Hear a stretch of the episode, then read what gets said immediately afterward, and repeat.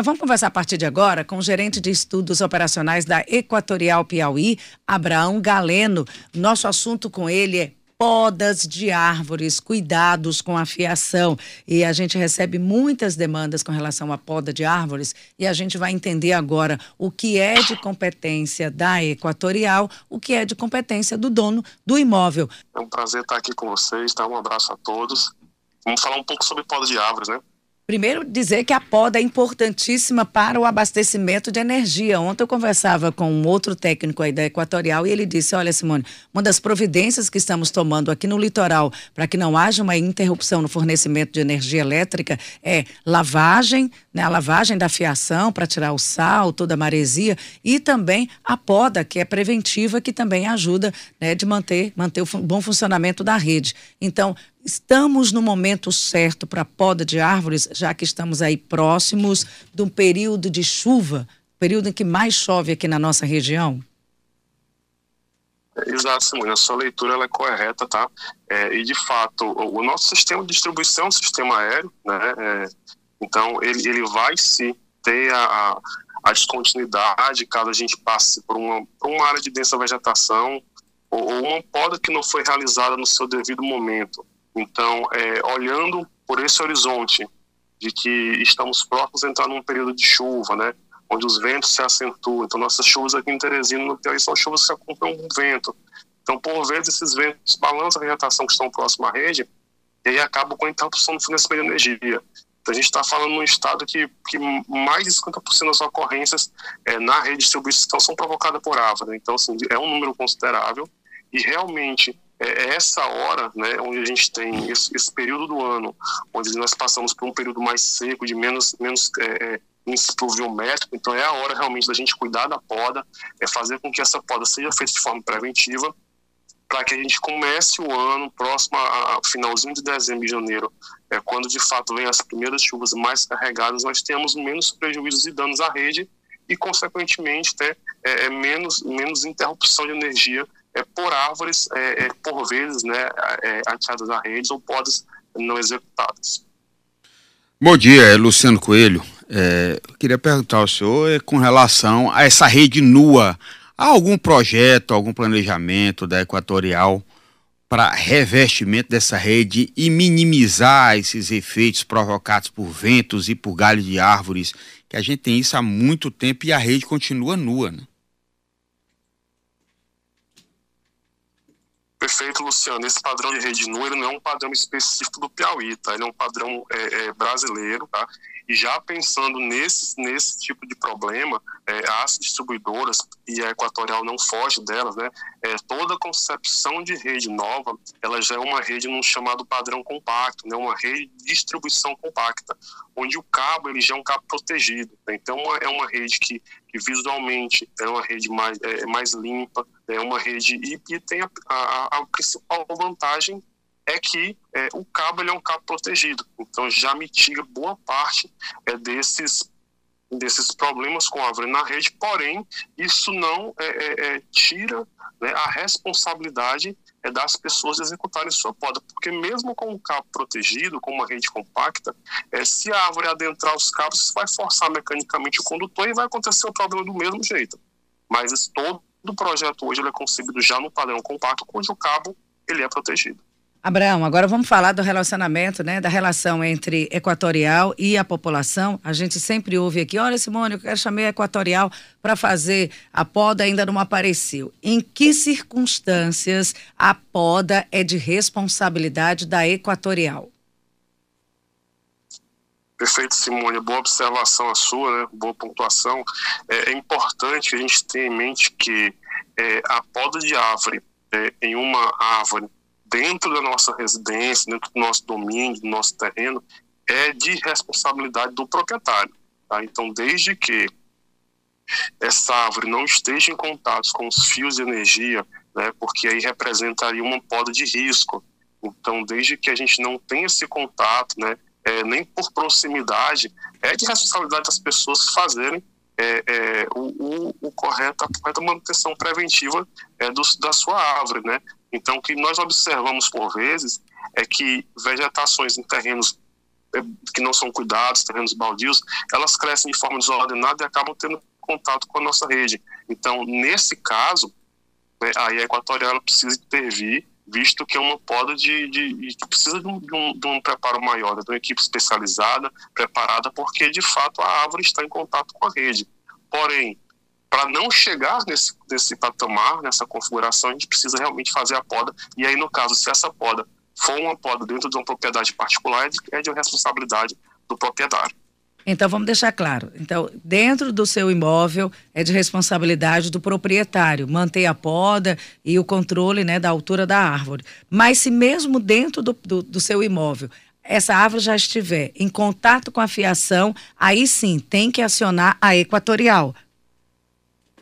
Perfeito. Aí é, é uma poda de risco, a gente precisa deslocar nossa equipe de poda né, para fazer a poda, porque realmente aí é um perigo para a população.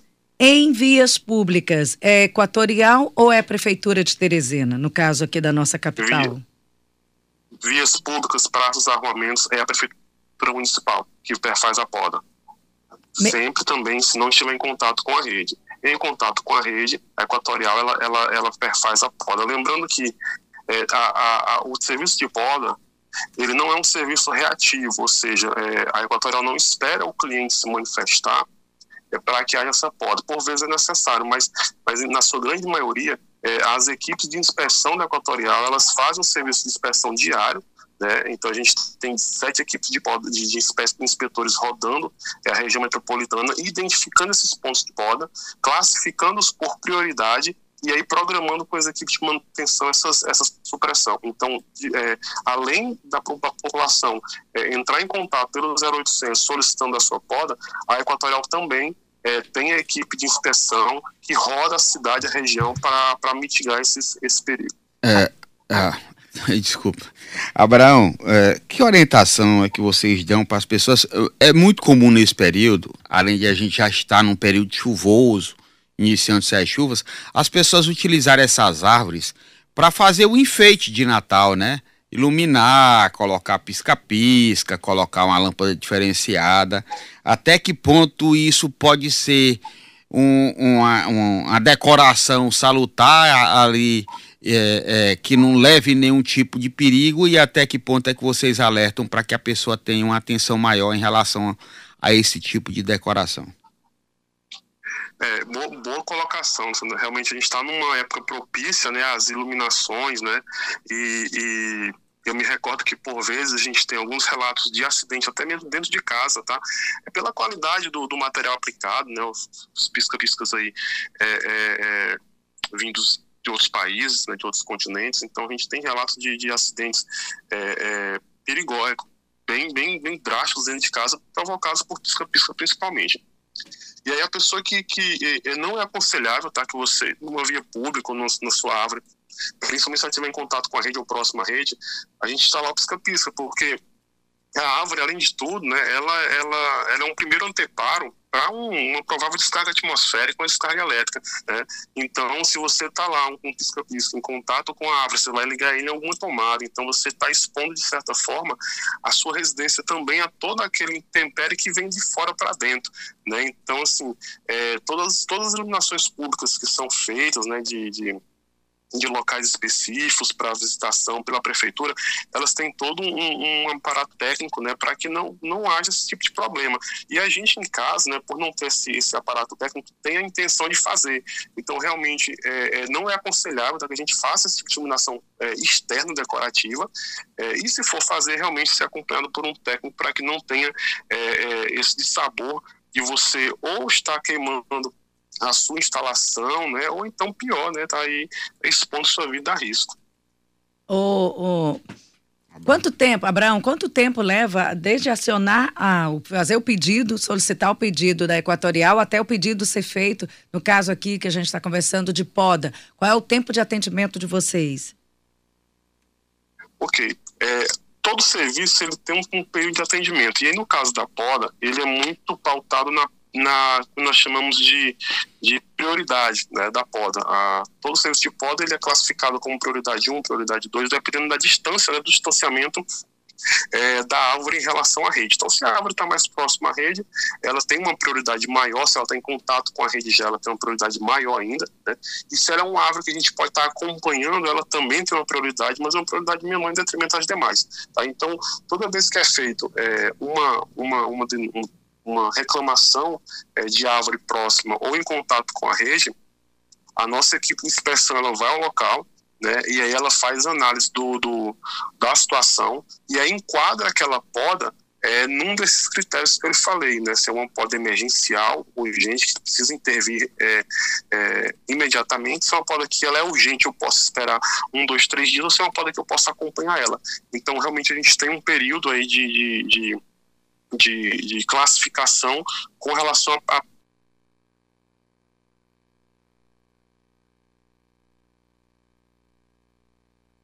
se enquadra, tem que se enquadrar num perfil aí é, de prioridade e a nossa equipe vai lá e faz essa classificação. Abraão, qual a solicitação é feita através de qual número, por favor? Você falou em 0800. Pronto, o, o nosso 0800, 086 0800, né, é a nossa porta de, de entrada para o nosso consumidor, né, lembrando que não só as ocorrências de poda, mas principalmente as ocorrências que trazem risco à vida, né? Então, é, elas são ocorrências que já no nosso atendimento elas são prioritárias, né? Então, só como exemplo, se, um, se há um, um caso de abarroamento de poste, o, o, carro batendo no poste, o poste ele, ele traz um risco à, àquela população local, a uma via. Então, automaticamente, quando você liga para o 0800, 086, 0800, já tem um canal específico dentro do teleatendimento que já direciona para uma ocorrência diferenciada. Então, é, é, o nosso canal de entrada, então é, o cliente que queira fazer uma, uma, uma reclamação de bordo pode utilizá-lo também.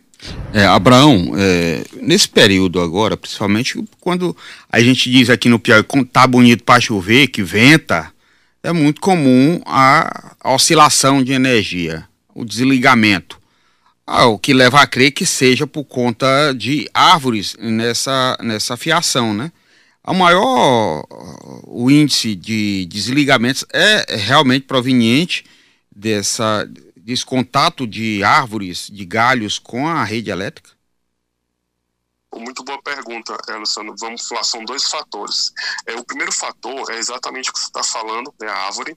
Né? Então, assim, nossa rede é muito arborizada, nossa, nossa cidade é arborizada.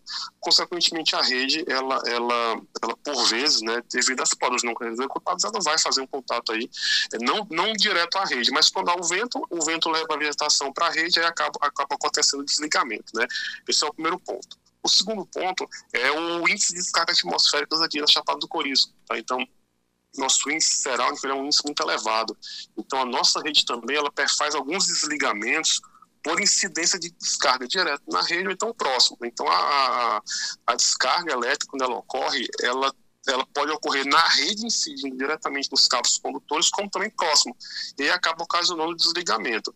Só que a, é, a Equatorial, não só a Equatorial, mas toda distribuidora, ela tem um, equipamentos ao longo da rede que fazem o que nós chamamos de religamento, que é uma tentativa de energização do circuito após uma falha. Então, como a gente sabe que, é, por que, que pisca bastante, como você falou, né? Porque é a rede, após um contato, né? Que aí faz com que tenha um curto-circuito na rede, ela espere um tempo e tente refazer o circuito. Tá? Então, esses, esses equipamentos chamados religadores são os equipamentos que, quando ocorre uma descarga atmosférica na rede, ou então um contato de uma árvore à rede, eles entendem como um problema e tentam fazer o religamento. Se de fato for um problema permanente, ou seja, realmente a árvore ficou em contato com a rede, a árvore derrubou a rede no chão, aí esse equipamento vai abrir e aí de fato vai ser preciso a manutenção se fazer presente ao local.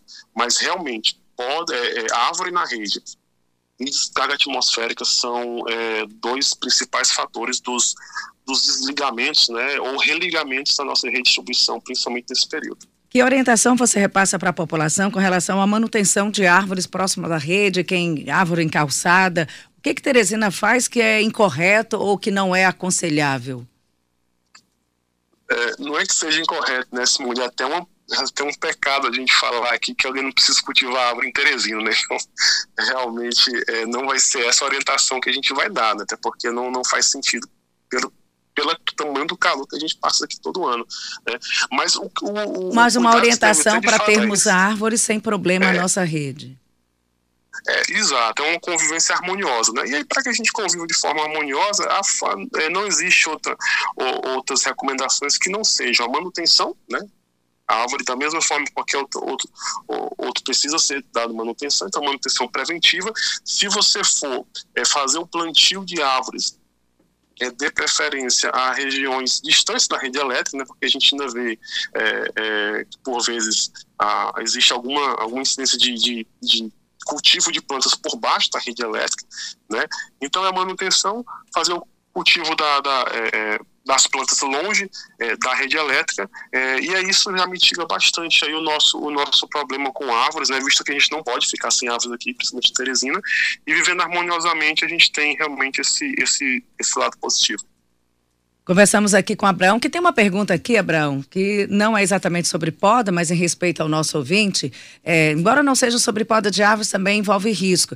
Tem um poste, ele fala o seguinte: tem um poste que está muito inclinado, ameaçando cair na esquina da minha rua. Já entrei em contato com a Equatorial, mas nunca tive resposta, né? Não solução. O poste está praticamente em pé por conta dos fios que estão sustentando.